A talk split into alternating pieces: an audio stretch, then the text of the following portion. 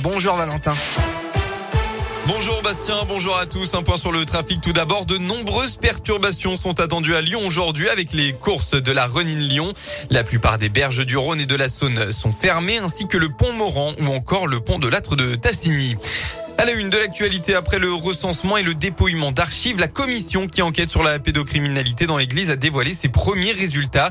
Il y a eu entre 2900 et 3200 pédocriminels, hommes, prêtres ou religieux au sein de l'église catholique en France depuis 1950. Une estimation minimale selon la commission. Le rapport complet sera lui dévoilé mardi prochain. À Givor, une grave fuite de documents privés. Le site internet de la ville a été bloqué et mis en maintenance par sécurité. Selon plusieurs médias, des centaines de fichiers privés comme des fiches de paie, des papiers d'identité ou encore des certificats médicaux ont notamment été laissés en consultation libre. Une enquête administrative et technique est en cours pour comprendre les circonstances de cette fuite. Et puis hier, un nouveau cortège de mariage a entraîné des ralentissements sur le boulevard Laurent Bonnevet. Ça s'est passé vers 16 heures. La circulation a été perturbée à cause d'un accrochage d'une Ferrari avec un autre véhicule. Les bouchons se sont formés le temps que la Ferrari endommagée soit évacuée. Les sports, le derby, c'est aujourd'hui. Le 123e duel entre l'OL et la SSE se jouera ce soir au stade Geoffroy Guichard à Saint-Etienne. Alors, sur le papier, c'est un derby très déséquilibré entre des Lyonnais en pleine confiance et des Stéphanois derniers du championnat et qui n'ont toujours pas gagné un match de cette saison. Les supporters de l'OL n'ont pas le droit de se déplacer dans la Loire pour assister au match.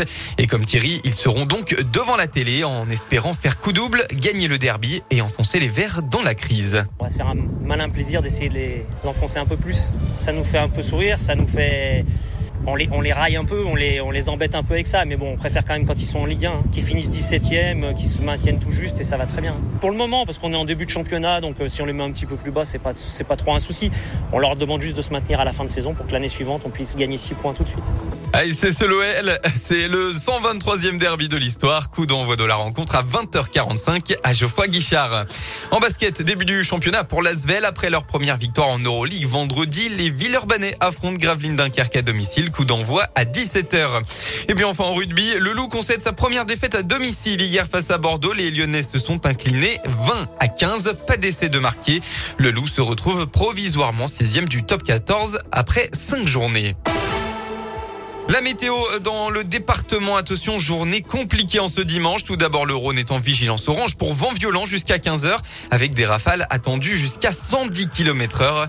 Et puis dans l'après-midi, un important épisode de pluie. On attend l'équivalent d'un mois de pluie en moins de 24 heures dans l'Ain par exemple. Ces fortes précipitations toucheront aussi le Rhône. Soyez donc prudents. Au thermomètre, il fera au maximum de la journée entre 17 et 21 degrés.